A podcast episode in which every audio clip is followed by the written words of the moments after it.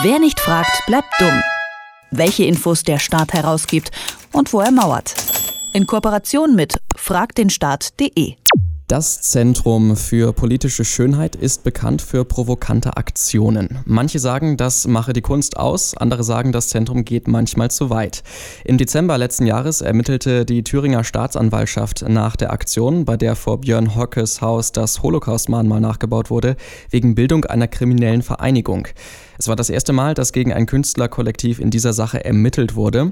Einen Monat später hat dann die Bundeszentrale für politische Bildung den Leiter der Künstlergruppe Philipp Ruch von einem Kongress wieder ausladen müssen, auf Druck des deutschen Innenministeriums. Wie das alles zusammenhängt, darüber spreche ich jetzt mit Stefan Wehrmeier von Frag den Staat. Hallo Stefan. Hallo. Nun, ähm, Philipp Ruch wurde wieder ausgeladen von diesem Kongress. Ähm, wie hat das Innenministerium dann eigentlich äh, damals das begründet? Ja, das Innenministerium ist auf äh, die Bundeszentrale für politische Bildung zugegangen. Die Bundeszentrale ähm, hat diesen Kongress organisiert. Der Kongress heißt Bitte schön aufmucken. Da wurden äh, Wissenschaftler, äh, Kommunikationswissenschaftler, aber halt auch ein Aktionskünstler, Dr. Philipp Ruch vom Zentrum für politische Schönheit, eingeladen.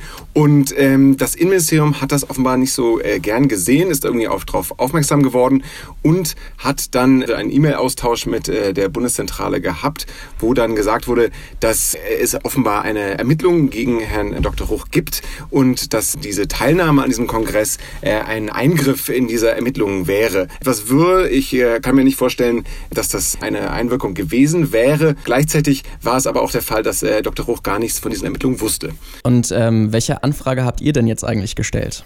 Wir haben eine Anfrage gestellt nach aller Kommunikation zwischen dem Innenministerium und der Bundeszentrale für politische Bildung.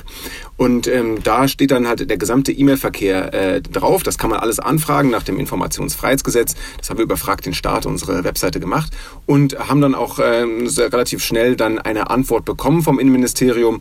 Und ähm, dieser ganze E-Mail-Verkehr liegt uns halt vor und da kann man halt sehr schön nachvollziehen, wie die Kommunikation abging. Allerdings wurden viele Namen geschwärzt. Das heißt, wir wissen nicht genau, wer da im Ministerium und mit der Zentrale kommuniziert hat, sondern nur, was genau geschrieben wurde. Also ähm, inzwischen ist ja auch dieses äh, Verfahren wieder eingestellt worden. Also es laufen keine Ermittlungen mehr gegen das Zentrum für politische Schönheit. Ähm, theoretisch kann äh, die äh, Gruppe jetzt wieder zu ver solchen Veranstaltungen hingehen. Ähm, seht ihr trotzdem irgendwie ein Problem beim Vorgehen des Staates? Ja, absolut. Also ähm, das Innenministerium hat sich da eingemischt. Tatsächlich hat es sogar erst dieses Ermittlungsverfahren äh, bekannt gemacht. Es gab nämlich tatsächlich zwei. Das eine war die Staatsanwaltschaft in Gera. Da ging es um äh, das Höcke-Mahnmal. Es gab aber auch die Soko Chemnitz, äh, die Staatsanwaltschaft in Chemnitz, äh, die sich um das Doxing-Projekt äh, gekümmert hat, wo äh, es darum ging, dass das ZPS äh, Nazis dazu aufgerufen hat, äh, ihre Daten auf eine Webseite einzugeben. Was dann letztlich herauskam, war, dass sie tatsächlich einfach nur ähm, die Nazis äh, ausgetrickst wurde, um ihre Daten da selber einzugeben. Das war das Projekt Honeypot von der ZPS. Da ging es bei der Staatsanwaltschaft Chemnitz rum und da wurde gegen ermittelt. Das heißt, offenbar ist der Staat immer bereit, da sehr schnell bei dieser Aktionsgruppe zu ermitteln, obwohl er noch gar nicht genau weiß, worum es da geht. Letztlich hat sich das Innenministerium darauf zurückgezogen, dass es kein Eingriff in diese staatsanwaltschaftlichen Ermittlungen war, sondern hat äh, gesagt, dass das ZPS, das Zentrum für politische Schönheit, äh, zu polarisierend ist, die politische Debatte da spaltet und dass der Staat das halt nicht unterstützen sollte und dass halt damit auch die Bundeszentrale das nicht unterstützen sollte, obwohl es ja eigentlich genau um sowas auch bei diesem Kongress ging.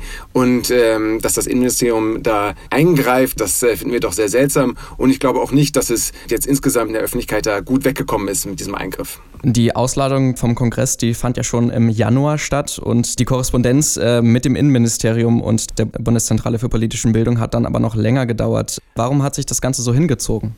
Ja, das äh, kann ich jetzt auch nicht genau sagen. Wir haben die Anfrage gestellt am 5. März und äh, wir haben immerhin am 11. April dann schon eine Antwort bekommen, also knapp über der Frist.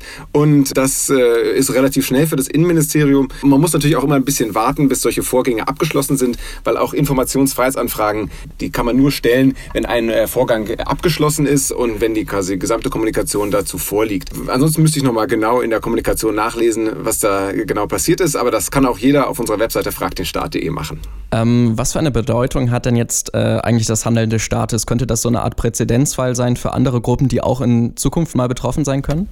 Also ich hoffe, dass ähm, die Bundeszentrale da nicht ihr Selbstvertrauen verliert und jetzt nur noch Gäste einlädt, die äh, dem BMI genehm sind oder die auf jeden Fall politisch abgesichert sind, weil es geht natürlich auch bei der Bundeszentrale für politische Bildung darum, ein bisschen in einer Debatte herauszufinden, was so die Grenzen unseres Rechtsstaats sind, so ein bisschen auch äh, ein bisschen äh, die Grenzen der politischen Debatte. Äh, diese Aktionskünstler zeigen auf sehr kreative Art und Weise, wo wir vielleicht inhuman handeln in Europa und äh, das zeigen sie halt dann mit Mitteln, äh, über die man sicherlich reden kann, aber auch reden sollte und deswegen sollte man da Gäste nicht ausladen. Ich hoffe, das hat keinen weiteren Einfluss auf die Programmgestaltung der Bundeszentrale.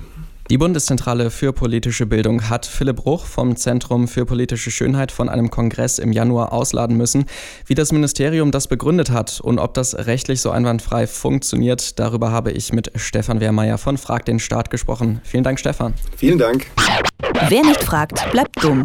Die Serie auf Detektor FM. Den Staat selbst was fragen? Ganz einfach. Auf fragdenstaat.de.